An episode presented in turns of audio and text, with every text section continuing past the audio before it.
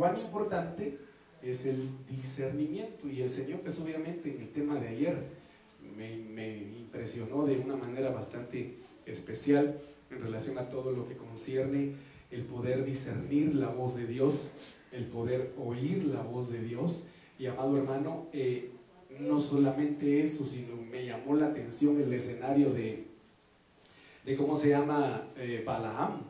Este Balaam, mi hermano, cuando estaba en, pleno, en plena conexión con el Señor, solo postrado, dice que le fueron abiertos sus ojos, me dice amén. Entonces es una actitud que cada uno de nosotros debe tener si anhela realmente tener una experiencia con el Señor. En este sentido, eh, necesitamos platicar en relación, mi amado hermano, al hombre de Dios. ¿Quién es, qué, qué, cualidades tiene un hombre de Dios? Y esto obviamente pues es generalizado en cuanto a mujer, cuanto a varón. Me dice amén. No vaya a ser como, como el video, hermano, en donde que publicaron hace un, hoy creo que lo vi, en donde dice, identifica al intruso, dice, ¿verdad? Y están cada una de las candidatas, Miss Venezuela, Miss Guatemala, Miss Finlandia, Miss no sé qué, hermano, y ahí se escucha Miss España.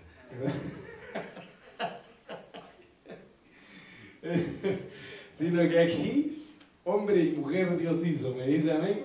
Eh, eh, le digo esto porque cuando habla de hombre, pues está refiriéndose a Adán eh, y a Eva, a hombre y mujer en este caso. entonces, para empezar, quisiera, amado hermano, leerle lo que dice 2 de Timoteo capítulo 3, versículo 16. Eh, esto es maravilloso porque aquí dice el Señor, toda la escritura es inspirada por Dios. ¿Qué quiere decir esto? La palabra. ¿Cuántos trajeron Biblia? Aquí tenía yo mi Biblia, por acá no me recuerdo qué se hizo. Eh, toda, la, toda la escritura, de principio a fin, toda. Puntos, comas, puntos y comas. hermano, toda la palabra dice fue inspirada por Dios. Y aquí obviamente cataloga o da a conocer ciertas situaciones que la palabra de Dios eh, eh, ayuda al ser humano y dice que es útil. Vería conmigo, la palabra de Dios es útil.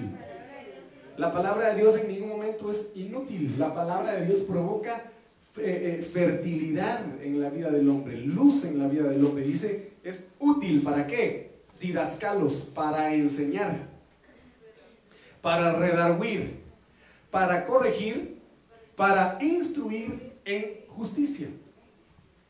Entonces son, amado hermano, cualidades que la palabra de Dios tiene como herramientas para la vida del hombre, para el hombre de Dios, para las mujeres de Dios.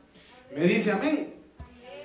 Entonces acá dice el libro de Nehemías capítulo 9 versículo 20, desde, desde, desde el principio hasta el fin el Señor manifiesta. No solamente lo dijo el Señor Jesucristo, Hermano, eh, antes de irse, él dijo, yo voy a estar con ustedes todos los días hasta el fin.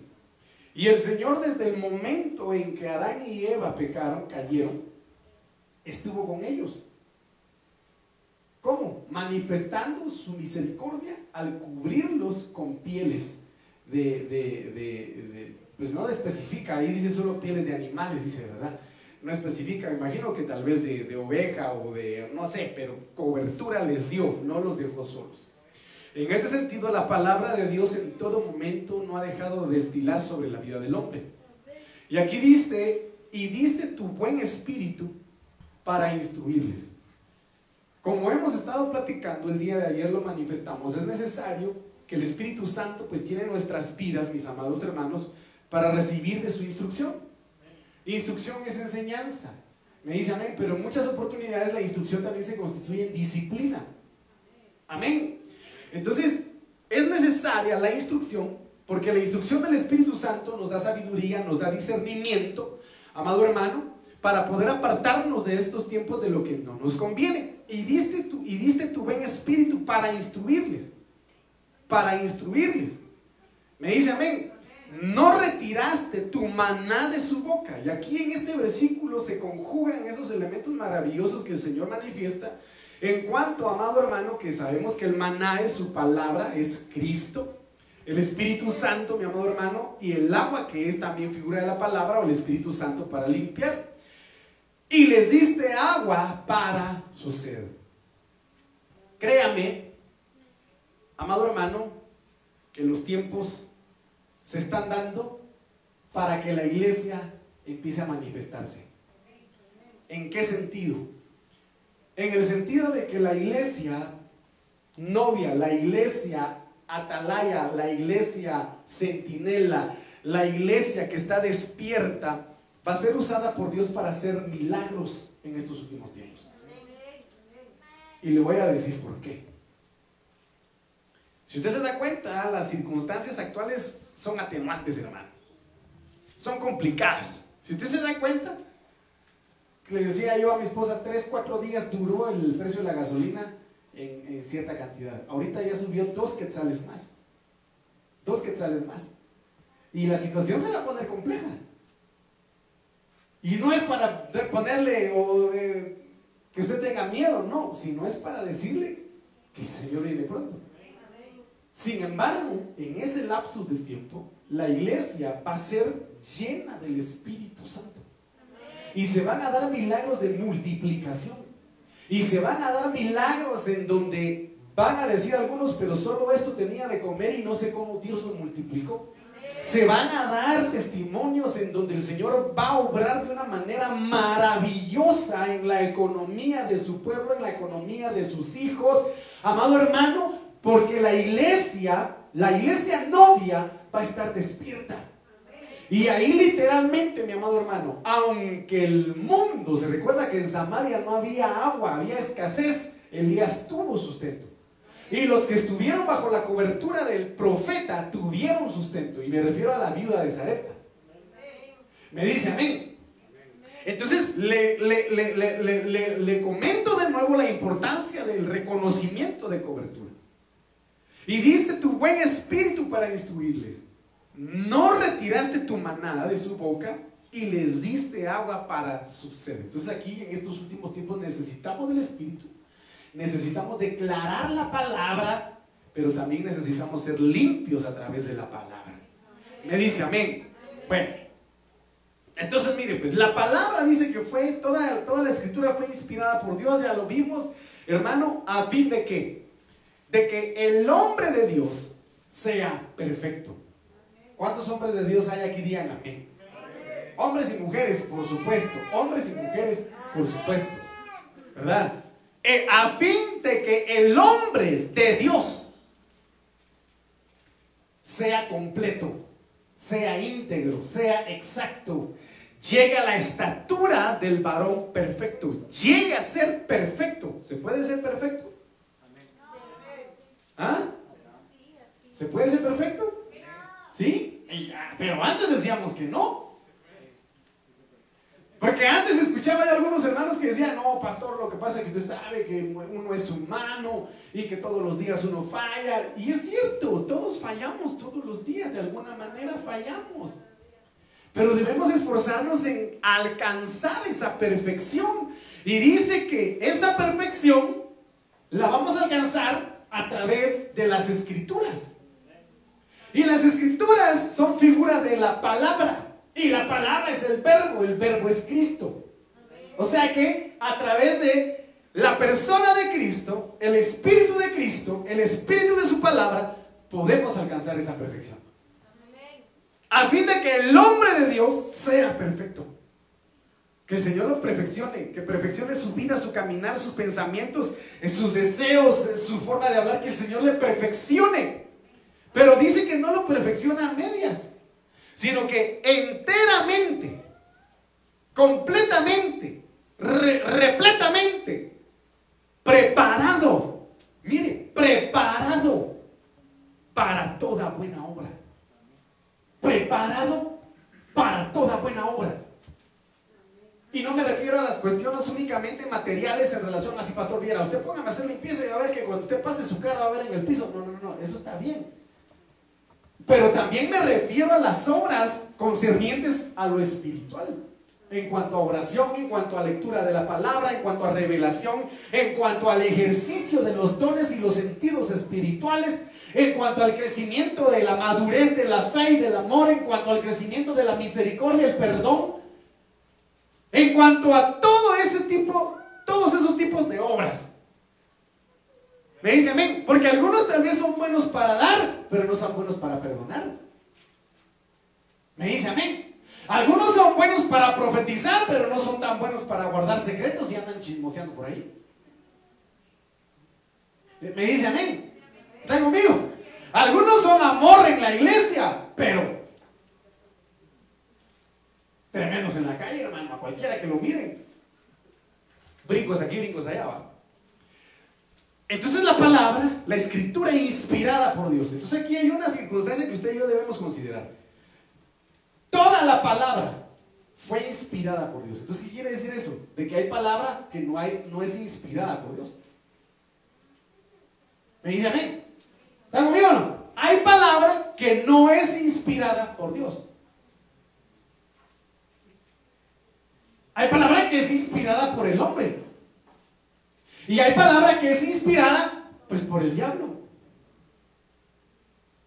¿O acaso era de Dios la palabra que Satanás le dijo a Jesús, tírate del pináculo? Dile a esta piedra que se convierta a pan. Adórame. No. No. ¿O era palabra de Dios lo que Pedro le dijo al Señor Jesucristo cuando le mencionó que tenía que morir en la cruz del Calvario? Le dijo que tal cosa no te acontezca. ¿Era de Dios?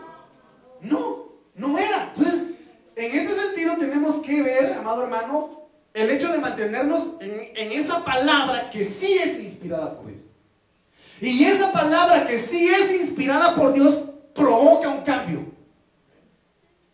Toda palabra que es inspirada por Dios viene a impactar la vida del hombre, a transformar su mente, a llevarlo a una evolución de fe, a una evolución de conocimiento, a una evolución de revelación, a una evolución de santidad y de entrega al Señor. Esa es la palabra que, es inspirada por Dios. ¿Por qué? Porque lleva al hombre a ser perfecto. Enteramente preparado para toda buena obra. Entonces, en algún momento, preparado para toda buena obra, y, hermano, en el ejemplo que hemos puesto en algunos momentos, de repente en medio de la oración se enchamuca alguien. ¿Verdad? Gracias a Dios ya no se ha dado, ¿verdad? Pero cuando venían algunas personas con esos problemas en su alma, yo estaba buscando ahí, hermano, ¿quién me ayuda? Pero algunos así. Mejor me escuendo, dirían. Mejor que no me miren. Pero yo creo y considero de que hoy algunos ya no harían lo mismo. Pienso yo, Pedro. Ya está el cuartito ahí, hermano. Pero lo que vamos es de que la palabra perfecciona para toda buena obra. Entonces, mira, la palabra de Dios para todos dice, con las escrituras, oiga, con las escrituras, un siervo de Dios estará listo y completamente capacitado para toda buena obra. Entonces, ¿qué hace la palabra? Nos capacita. Nos capacita, nos hace estar listos. Listos como las cinco vírgenes sensatas. ¿Escucharon? Y recuérdese que María Magdalena escuchó claramente lo que el Señor Jesucristo dijo, al tercer día resucitaré. Todo aquel que cree en mí, dijo el Señor Jesucristo, aunque esté muerto, vivirá. Ella se le quedó perfectamente bien y prestó, prestó, atención cuando él dijo, yo soy la resurrección y la vida. Yo soy la resurrección. Entonces toda esa palabra fue capacitando fue preparando a María Magdalena para el momento propicio, para que fuera, hermano, perfecta en toda buena obra. Y que estuviera en el momento exacto cuando el Señor Jesucristo resucitó. Entonces esta palabra, la palabra del Señor, inspirada por Él, nos hace estar listos y completamente capacitados, no solamente para toda buena obra, sino para el encuentro con Él. Reina Valera dice, para que el hombre de Dios sea perfecto, enteramente instruido. La palabra perfecciona, prepara, capacita, instruye. La Biblia de Fernández Con ella el creyente está perfectamente equipado. Con la palabra, ¿qué es lo que hace el Señor? Nos equipa. Nos equipa. Le pasan un hacha, diestro en el hacha. Le pasan un machete, diestro en el machete. Le pasan una espada, diestro en la espada. Le pasan un arco, diestro en el arco. En el escudo, diestro en el escudo. Espiritualmente hablando, por supuesto, ¿verdad? ¿Qué quiere decir esto? Diestro en utilizar el yelmo.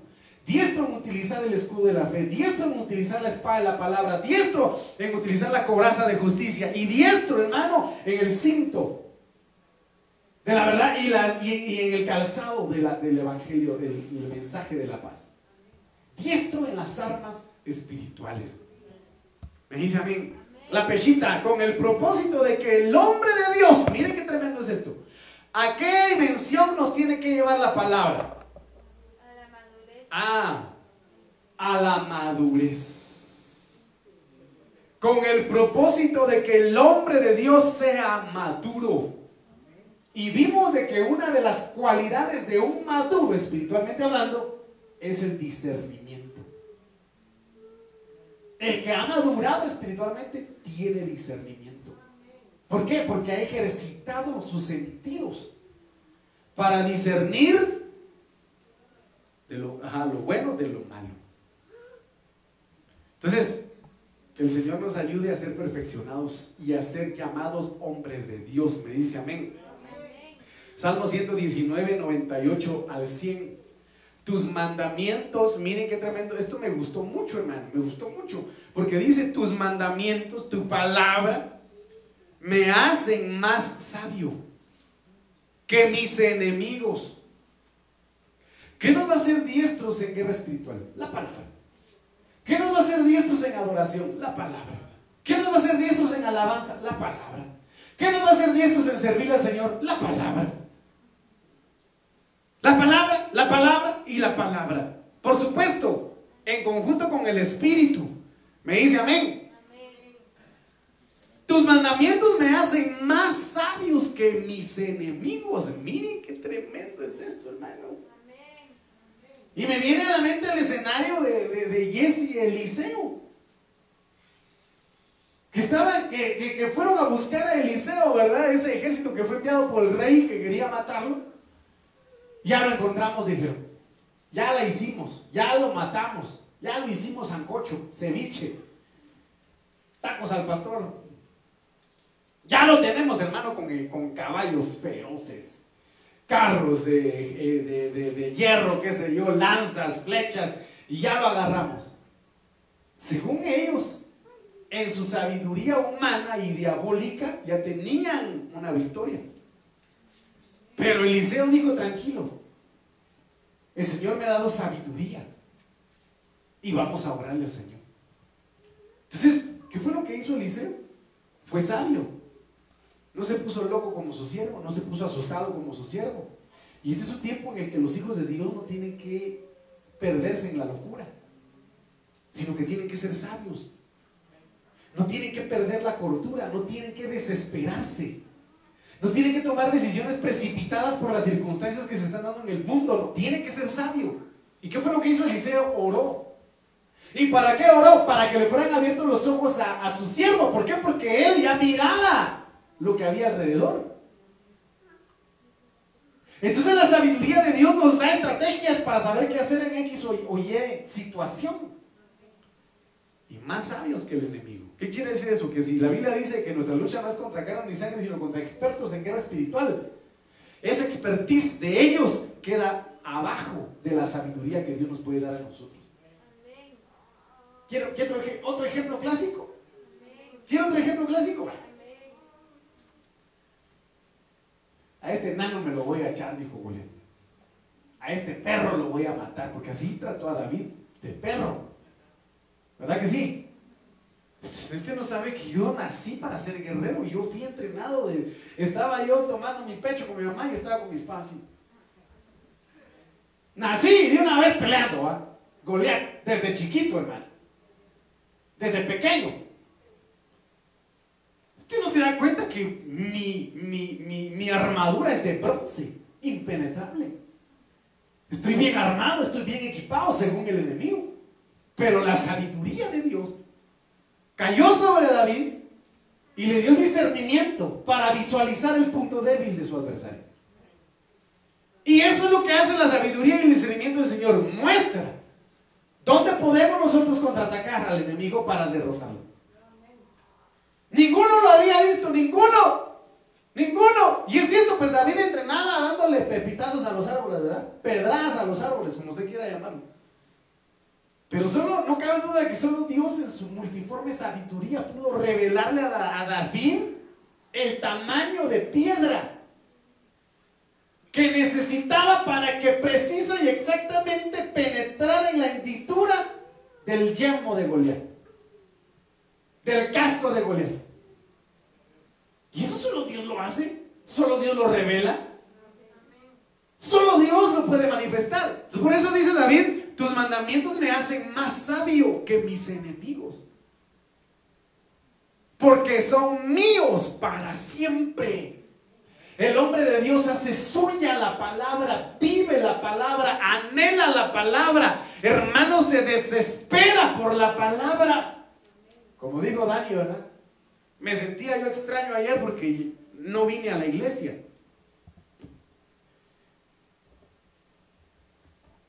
Porque ha sido marcada nuestra vida con la palabra. Porque hacemos nuestra esa palabra, porque son míos para siempre. Tengo más discernimiento que todos mis maestros. Porque tus testimonios son mi meditación. Entonces aquí hay un secreto también. ¿Qué, ¿Qué aumenta en un hombre de Dios? ¿Qué aumenta en un hijo de Dios el discernimiento? El meditar en la palabra, si ahí lo dice. Tengo más discernimiento que todos mis maestros porque tus testimonios son mi meditación. Salmo 1. Medita en la palabra de Dios de día y de noche. De día y de noche. Entonces, eso da discernimiento.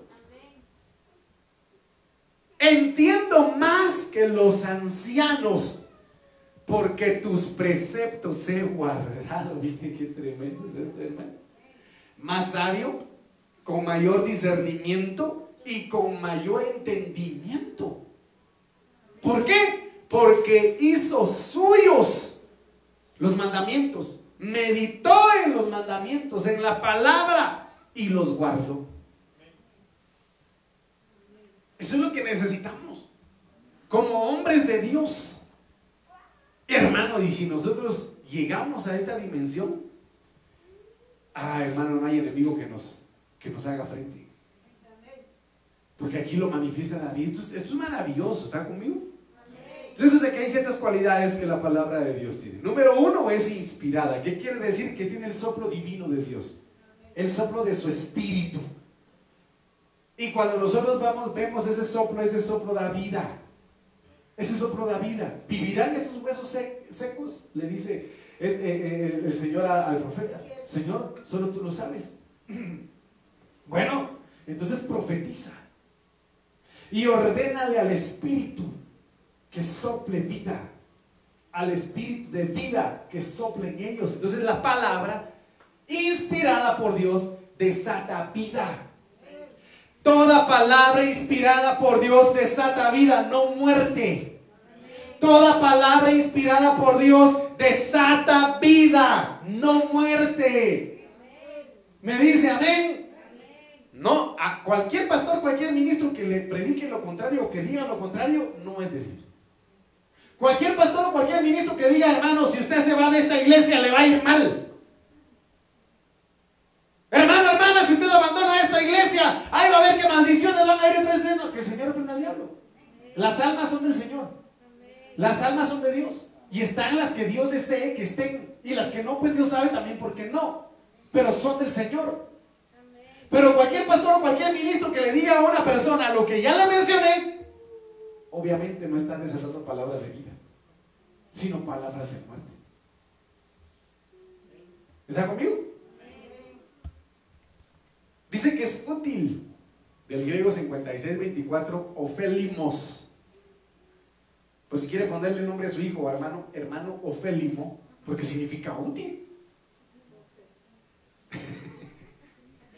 ¿Qué significa? Que la palabra es complaciente.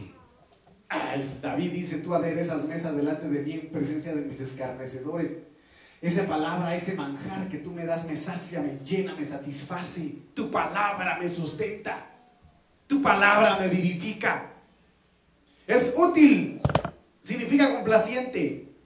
Ventajoso, próspero, eficaz, provechoso y fructífero. Y recuerden que la palabra dice que la, que la palabra es viva y eficaz más cortante que una espada de doble filo. Me dice amén. Entonces la palabra es eficaz. ¿Y qué es ser eficaz? Ya lo hemos mencionado, hermano. ¿Qué es ser eficaz? ¿Ah?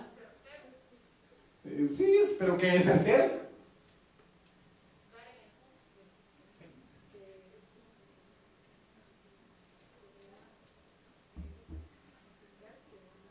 ¿Qué quiere decir eficaz?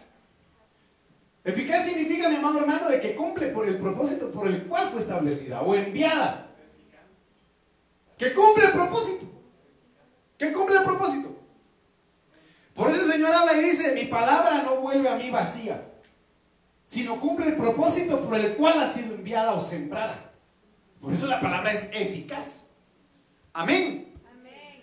Enseña, griego 13:19, didascalía, que significa preparación ordenamiento y doctrina.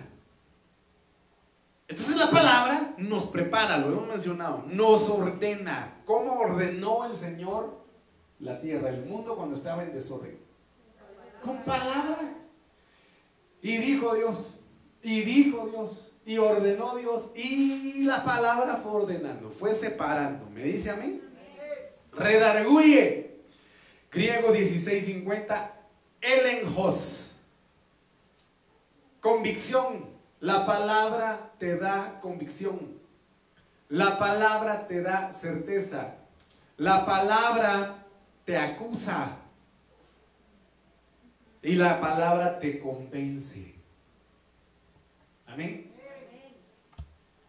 La palabra corrige, del griego 1882, epanorzosis. A ver si lo dije bien epanorzosis, que significa enderezar de nuevo, reparación y transformar.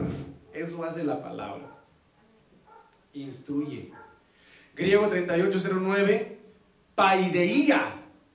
¿Qué significa? Esto me gusta mucho porque dice que instrucción en este, en este griego significa protección.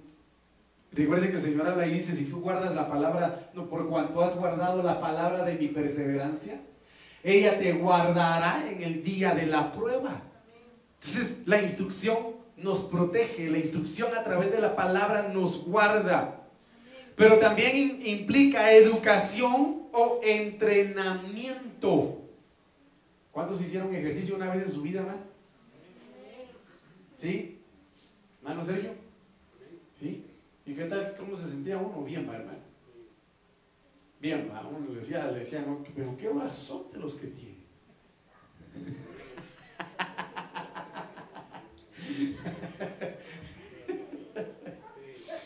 Hermano, nosotros cuando entrenábamos voleibol lo que queríamos era agarrar el aro con las dos manos, ponernos debajo del aro de básquetbol y solo de un brinco, hermano, agarrarnos del aro.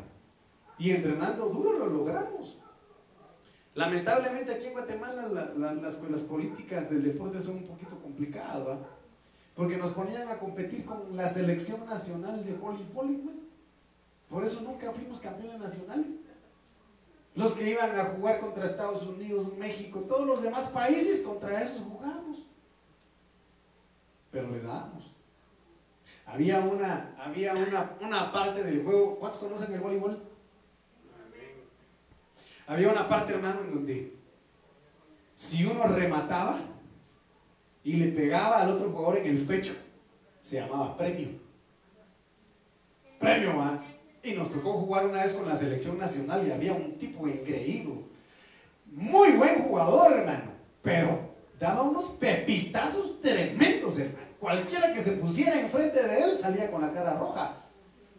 Pero tremendo. Por eso le digo la selección nacional, ¿va? Pero una de esas, hermano, no cabe duda que el Señor le tomó de la mano. Me pusieron una, hermano, porque era chichero, así le decía. Bueno, yo jugaba de largas, medias y, y, ahí las cortas, Las, esas cortas. Entonces el armador me puso una, hermano. Vengo yo y pego el remate y le pego a ese tipo en el pecho, hermano. Cabal, hermano, le di a Goliat. ¿Y cuál fue mi actitud? Yo no me reí de él, yo no me burlé de él. No, no, no, no. Dejemos eso. En el juego da vuelta la situación, pero hubo un, un, compañero de equipo que si se burló de él, empezó a burlarse de él. Fíjense. Entonces vino este otro y empezó a buscar al, a mi compañero de equipo para darle su pepitazo también. Nunca se lo dio, por supuesto, ¿va? Pero ¿por qué le digo esto? Porque nosotros entrenamos mucho para llegar a ese nivel. Y le apuesto que si, la, que si los capitalinos nos hubieran puesto una selección municipal, le ganamos representando a nosotros a Salcajaba. Ah, qué tiempos aquellos. qué alegre, hermano. Qué alegre, de verdad. La primera vez que fuimos subcampeones a nivel nacional, nos hicieron una caravana desde allá de la pistola, hermano. Una caravana hasta por acá, hermano. No sé si se recuerda tal vez algunos. Porque trajimos medalla de, de plata, hermano, segundo lugar a nivel nacional, compitiendo con esa selección que le cuento. Pero ¿por qué le digo y me emociono yo? Porque lo viví y porque nos entrenamos duro para llegar a ese nivel. Hermano, y don Tito, don Tito López, ah, feliz de la vida, hermano. Feliz de la vida. Entonces, instrucción, protección, educación, entrenamiento. Entonces, lo que hace la palabra es entrenarnos. Y créeme de que ese entrenamiento a veces no es, no es fácil, porque está uno queriendo leer la Biblia y primero cae la baba, hermano, del sueño. Cuesta, yo sé que cuesta, pero cuando uno se embebe, mire, cuando uno está estudiando la palabra, hermano, no sé si les ha pasado a los hermanos que han tenido el privilegio de pasar acá, pero cuando uno va y el Espíritu le abre el entendimiento, uno babea, pero porque quiere más. Porque le encuentra el sabor a la palabra. Entonces la palabra dice que educa y entrena. Por eso dice instruye al niño. Y cuando fuere viejo no se apartará de él. Por lo tanto es una corrección disciplinaria. Y dice que perfecciona. Del griego 739, artios. Que significa fresco. Mire qué precioso es esto. Fresco. Fresco. Y cuando usted escucha la palabra fresco y va al mercado, ¿qué se le viene a la mente?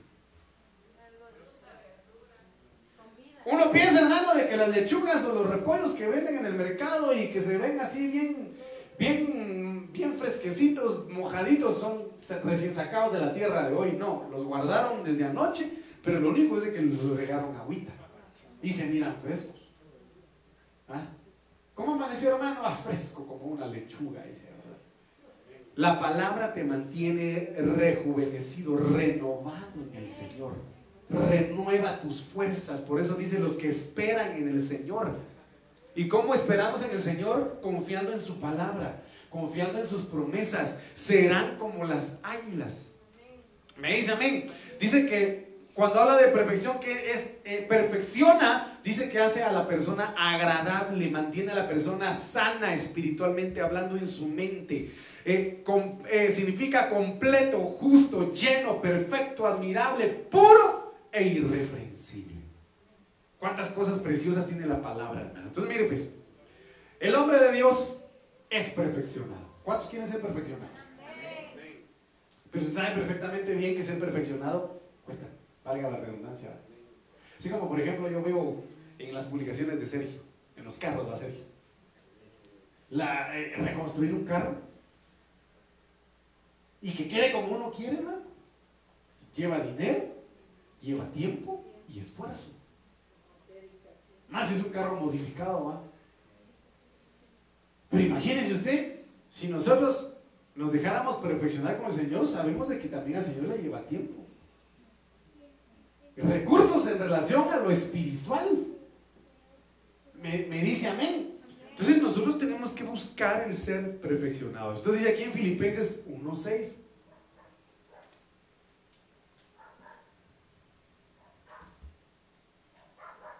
estando convencido de esto, que el que en vosotros comenzó la buena obra, la perfeccionará cuando? Hasta el día de Cristo. Ahora, en este sentido, la obra, ¿cuál obra? La obra de salvación. La obra de salvación será perfeccionada cuando aquellos que no hayamos muerto seamos glorificados y transformados. Y los muertos en Cristo resuciten. Me dice amén. Porque si el Señor nos arrebata es porque aquí humanamente hablando alcanzamos la estatura del varón perfecto. Pero la obra de Él, que fue la salvación, iniciada en la cruz del Calvario, será perfeccionada hasta, hasta el día de Cristo Jesús, hasta cuando Él venga. No sé si me comprende, no sé si me entiende. Y si no, levante la mano y diga, pastor, no entendí. Mejor dígalo. ¿Entendimos todos?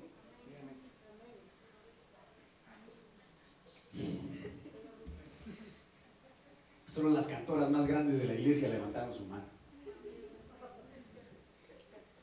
Entonces, miren, mis amados hermanos, en este camino, hasta cuando el Señor venga, su palabra nos va a ir perfeccionando, nos va a ir, eh, va a ir provocando en nosotros madurez. Pero la obra iniciada en la cruz del Calvario, que es la salvación, que es el arrebatamiento, cuando el Señor Jesucristo dijo, voy a volver, va a ser completada cuando Él haga ese acto mismo. ¿Está conmigo? Tenemos que buscar esa dimensión, tenemos que llegar a ese punto, mis amados hermanos. Entonces el hombre de Dios es mudado en su semblante. ¿Qué, cómo es, ¿Qué es semblante para usted, hermano? ¿Cómo es su rostro? No le pregunto cuando está dormido, ¿va? qué? Pero ¿cómo es su rostro, hermano, cuando está enojado? Se transforma. ¿Cómo es su rostro cuando está feliz? También se transforma. Y cuando está triste, por eso están los emojis, ¿verdad? Porque ahí manifiestan todas las caritas que tiene uno. ¿Verdad? Jueces 13:6, si la mujer fue y se lo dijo a su marido diciendo un hombre de Dios, vino a mí y su aspecto era como el aspecto del ángel de Dios. Muy imponente. Yo no le pregunté de dónde venía ni él me lo hizo. ¿Cómo era este hombre de Dios? ¿Con rostro? ¿Qué dice ahí? Con aspecto de ángel de Dios. Aquel que se deja moldear por la palabra le cambian su cara, hermano. Esa cara de Rottweiler que tenía antes, se la cambian a cara de Chihuahua. Aunque hay Rottweilers que son más mazos que Chihuahua. Entonces mejor de qué, cambiémosle de raza, ¿no? De un Rottweiler a un a un labrador, esos labradores son nobles, hermano. Los boxers también. Nosotros tenemos un boxer, hermano, su carota, así, bien tierno. Y es bien cariñoso, fíjese. Entonces, le cambian el rostro a la, le cambia, la palabra le cambia el rostro a usted, hermano. Hay algunos que vienen bravos a la iglesia, reciben la palabra y salen felices, gracias a Dios. El Señor los libera, los ministra, pero es la palabra quien cambia el aspecto y el rostro, porque recuerden que el rostro alegre el corazón alegre hermosea el rostro. Entonces, recibe la palabra el corazón. Me dice amén. Lo mismo menciona aquí en el libro de Hechos 6:15 con Esteban. Entonces todos los que estaban sentados en el concilio, y esto es lo impresionante, al fijar los ojos en él, vieron su rostro como el rostro de un ángel. Y eso que estaba hermano pasando lo peor. Qué impresionante. ¿Qué quiere decir esto? De que en cualquier circunstancia el hombre de Dios debe mantener su mirada fija en el Señor. Por eso Dios le dijo a Jeremías, te voy a dar rostro de, de, pedernal, le dijo primero. Pero después le dijo, es que Señor, ya no aguanto, se pasan, estos son más duros que el pedernal, entonces te voy a dar un rostro de diamante. ¿Qué, qué quiere decir esto? De que si nosotros ponemos nuestra mirada en el Señor de manera constante, no nos va a importar lo demás, nos va a resbalar lo que digan de nosotros. Por eso dice aquel corito, ¿verdad? Que me importa que critiquen, que no entiendan, que me digan. Y lo vemos con David. David, cara de pedernal, como diríamos eh, eh, en la vulgata chapina, cara de caite. ¿Sí o no? Se quitó las vestiduras de rey, se quitó la corona, se quitó todo lo que le estorbaba y no le importó. Danzó, gritó, lloró, celebró, lleno de júbilo, lleno de alegría, lleno de libertad en el espíritu. Simple y sencillamente tenía la victoria espiritual en su vida porque recuperó la presencia de Dios. Y no le importó quiénes estuvieran alrededor. Rostro de pedernal. Rostro de pedernal. Y lo mismo Esteban, no le importó que estuvieran diciéndole, escupiéndole, pegándole, tirándole piedras, caites con olor a chipilín, cualquier cosa. Pero no le importó. Solo tenía puesta su mirada en el Señor. Y permaneció con su semblante, reflejando la gloria de Dios. Pero a veces, hermano, cuando estamos en plenas circunstancias, nos cambia el rostro de ángel a cara de membrillo, hermano.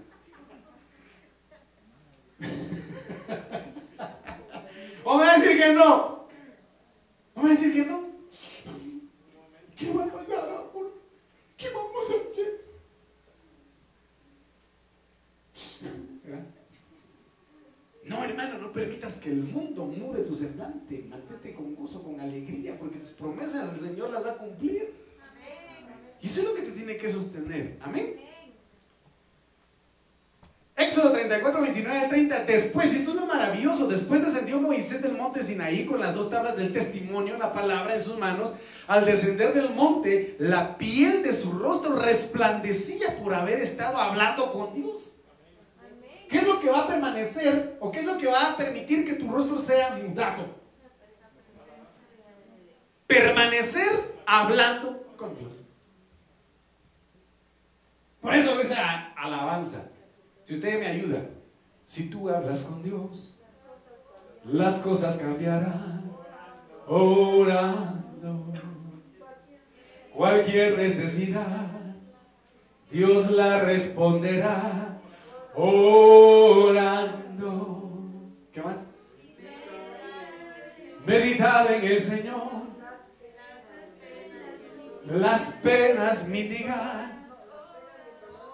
Ah, bueno. Es una versión. Orando. Bendita oración. Yo quiero hablar con Dios. Te va a cambiar el rostro. Te van a mudar tu rostro. Vas a reflejar el brillo de su presencia. Vas a reflejar su misericordia, su gracia en tu vida. Esto lo vas a vivir estando en su presencia nada más. Nada más.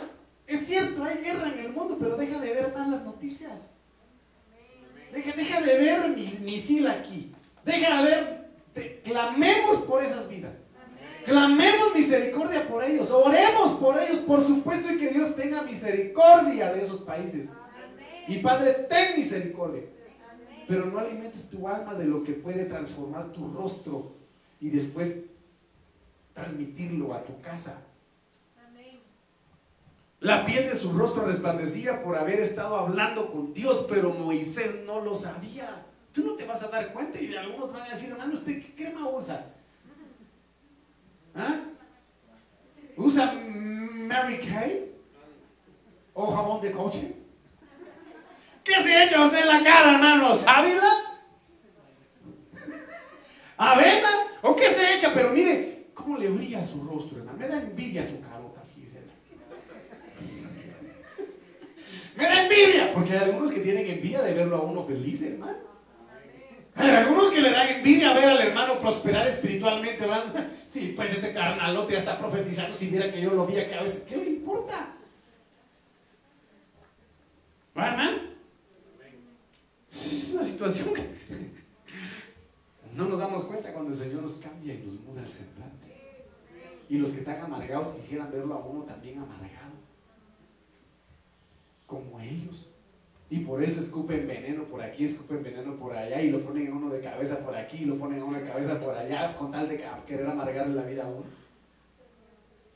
Pero si el Señor está con nosotros, ¿quién contra nosotros? Aarón y todos los hijos de Israel miraron a Moisés y al ver que la piel de su rostro resplandecía, ¿qué pasó? Tuvieron miedo. Pues ahora, ¿qué pasó con este? ¿Y qué le pasó a este Moisés? Mire cómo le brilla el rostro. Yo le invito a que nos metamos con el Señor. A que su rostro resplandezca. Se le vayan las patas de gallo. Nada que tu cirugía. El Señor te va a rejuvenecer el rostro. ¿Por qué? Porque dice que el que sonríe, amado hermano, hace funcionar la mayoría de los músculos del rostro. Y lo mantiene rejuvenecido. Fíjese usted. Sonría. Sonría que Cristo le ama. Sonríe, hermano. Aunque no le vea su sonrisa por la mascarilla, pero, pero sonría porque Cristo le ama. ¿Quiere que le diga una cosa? Ya han pasado muchos años en los cuales perdimos la mayoría de nuestro tiempo sufriendo, llorando y amargados. Deje que el Señor mude su semblante. Deje que el Señor cambie su corazón. Me dice amén. El hombre de Dios bendice. Deuteronomio 33, 1 dice, esta es la bendición con la que Moisés, hombre de Dios, bendijo a los hijos de Israel antes de morir.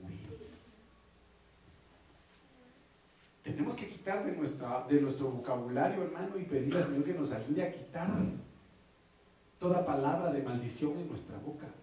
Que nos ayude, hermano. Que nos ayude. ¿Me dice amén?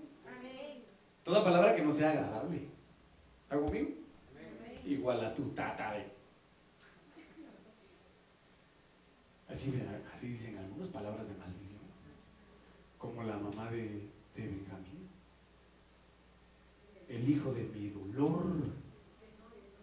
El hijo de mi, de, mi izquierda, de mi, de mi siniestra.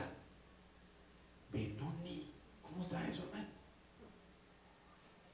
¿Ah?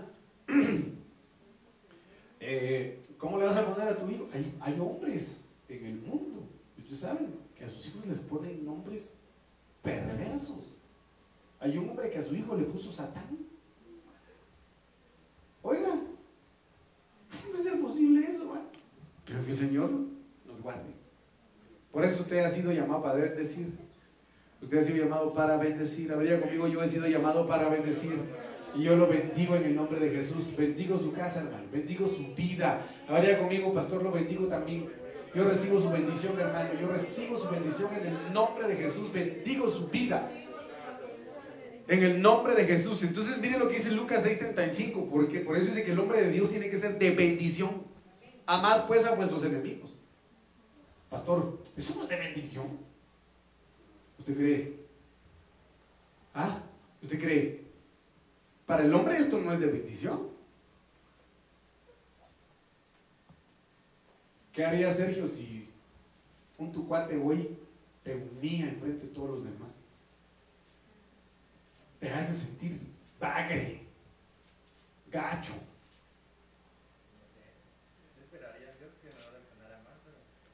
Pero la mayoría de veces reaccionamos mal. Sí. Sabiendo que el semáforo está en verde, y después pasa naranjado, y después rojo. Nos cuesta, hermanos. Pero dice acá de que un hombre es un hombre que bendice a pesar de que le hacen mal. A pesar de que le hacen daño. Amad pues a vuestros enemigos. Como aquel que yo le comenté a usted, pastor, de aquel que desgraciadamente un hombre violó y mató a su hija. De ahí el Señor le dijo que fuera a evangelizarlo, aceptó el hombre, de ahí resultaron evangelizando juntos. El hombre de Dios bendice, jamás maldice. Amad pues a vuestros enemigos y haced el bien y no mires a quién. Pastor, pero ¿cómo voy a hacerle yo bien si ese mire, mire, llevo 75 años cobrando y nunca me paga? Mire, llevo 10 veces pidiéndole perdón, aunque no le hice nada, pero le, pido pidiendo perdón. Bueno, está bien, pero el bien no esperando de ello nada. Y será vuestro galardón grande. Y seréis hijos del Altísimo. Porque Él es benigno. Miren qué tremendo es esto. ¿Cómo es el Señor? benigno para los ingratos. ¿Quién es un ingrato? Ah, es que no es agradecido. Hasta hay una canción en el mundo, ¿verdad? El sol nace para todo. Así dice la canción. Pero dice que Dios es benigno, Dios es bueno. Dios es bueno para con los ingratos y malos. Esto es tremendo, hermano. Entonces es un hijo de Dios, un hombre de Dios, aunque la gente sea ingrata con ellos, aunque la gente sea mala, adelante jóvenes, aunque la gente sea mala con ellos, tiene que hacer el bien. Tiene que hacer el bien. Fíjense ustedes. Esto es tremendo. ¿Cuántos quieren ser hombres de Dios? Ama a tus enemigos. Amalos. ¿Y cómo voy a amarlos? Bueno, empezando, dale un regalo. Dale un regalo. Si te cae mal, aunque te cueste, dáselo y vas a ver como Esaú y Jacob. ¿Acaso no Esaú quería matar a Jacob? ¿Y qué fue lo que hizo Jacob? Le dio un regalo, le dio un presente. Por supuesto, Dios prepara todo, ¿verdad? Segunda de Samuel 6:18 dice, cuando David acabó de ofrecer los holocaustos y ofrendas de paz, bendijo al pueblo en el nombre de Jehová de los ejércitos. Entonces esta noche en el nombre de Jehová, en el nombre de Jesús, yo te bendigo, hermano. Bendigo tu casa, bendigo tu entrada, tu salida, bendigo el fruto de tus manos. Yo te bendigo en todo sentido, hermano, en tu descansar, en tu dormir, en tu trabajar, en todo lo que tú hagas. Yo te bendigo en el nombre poderoso de Cristo Jesús. Entonces el hombre de Dios bendice. Entonces cuando llegue usted a su casa, bendiga. Bendiga todo, bendiga sus manos, Padre. Yo bendigo el fruto de mis manos, bendigo mi trabajo, bendigo mi negocio, bendigo mi boca, bendigo mis ojos, bendigo mi mente, bendigo mi. Bendiga todo. Bendiga todo. Y si hay algún vecino que le esté haciendo daño o algo, bendígalo. Bendígalo. Está como aquel hombre que pasaba a ese prostíbulo, ¿verdad? Y se llenaba de odio y decía, Padre, yo maldigo ese lugar, lo maldigo y lo maldigo. Y lo maldecía. Y mientras más lo maldecía, más clientes había. Pero el Señor le habló y le dijo, no, bendiciendo es como se rompen maldiciones. Entonces empezó a bendecir ese lugar, esa zona roja, empezó a bendecir y a bendecir y a bendecir con fe hasta que vio clausurado el lugar. ¿Cómo? ¿Por qué? ¿Cuándo? Sabe, pero Dios hizo la hora. ¿Por qué? Porque detrás de una bendición viene una respuesta del Señor. Pero hay que aprender a bendecir. No te pongas en el plano del diablo de maldecir, porque solo hay maldice sino bendice. Bendice. Si algo te está saliendo mal en cualquier negocio, bendice tu negocio. Bendice, bendice, bendice, bendice. Y cancela de tu boca cualquier palabra de maldición. En primera de Crónicas en 16:43, tú mire, pues David bendijo al pueblo. Después todo el pueblo se fue, cada cual a su casa. También David se volvió para bendecir su casa. ¿Qué quiere decir eso? De que como hombres de Dios tenemos que bendecir afuera y también bendecir adentro. Bendecir a los de nuestra casa. ¿Me dice amén? De alta estima porque cumple lo que dice. Primera de, Samuel 9, 6. Y él respondió, he aquí que hay un hombre de Dios en esta ciudad, el cual es tenido en alta estima. Todo lo que él dice se cumple sin falta. ¿Qué tenemos que hacer, hermano? Cumplir con lo que le prometemos al Señor. Vayamos ahora, quizás pueda orientarnos acerca de la jornada que hemos hecho. Voy rapidito. Santiago 5:12. Y sobre todo, hermanos míos, no juréis, ni por el cielo, ni por la tierra, ni con ningún otro juramento. Antes bien, sea vuestro sí, sí. Y vuestro no, no. Para que no caigáis bajo juicio. Esto, esto es tremendo. Eso es tremendo, hermano, porque muchos le dicen al Señor, Señor, usted y yo, el clásico ejemplo, hermano, Padre, dame trabajo, Padre, dame aquí, dame allá, el Señor da. Y antes de darles, yo te prometo, yo te prometo, yo te prometo, yo te prometo. Entonces cuando el Señor da, la gente ya se olvida de lo que prometió y se olvida del Señor. Y esto es delicado porque dice que trae juicio, hermano, para aquellos que no cumplen sus votos delante del Señor. Me dice, amén. Mateo 5, 36, 37 dice, nunca juren por su vida porque ustedes son dueños de ella. Si van a hacer algo, digan que sí, y si no lo van a hacer, digan que no. Todo lo que digan de más viene del diablo. Mire qué tremendo es esto. Yo, por ejemplo, le digo cuando, el Señor me permitió a mí estar dentro de la construcción del templo de la iglesia de Totonicapán, yo le dije al pastor, deme dos talonarios. Tenía 100, no, 50 eh, números, creo que cada talonario, 100, no me recuerdo. Pero dije al pastor, yo voy a terminar los dos hoy, hermano. Y lo hice. Los terminé, los dos. Pero algunos que decían, no, pastor, yo voy a venderlo, y no los vendí. Y después los estaban pagando ellos. Pero yo decía, no, yo los voy a vender, porque para eso son, para venderlos. ¿Verdad?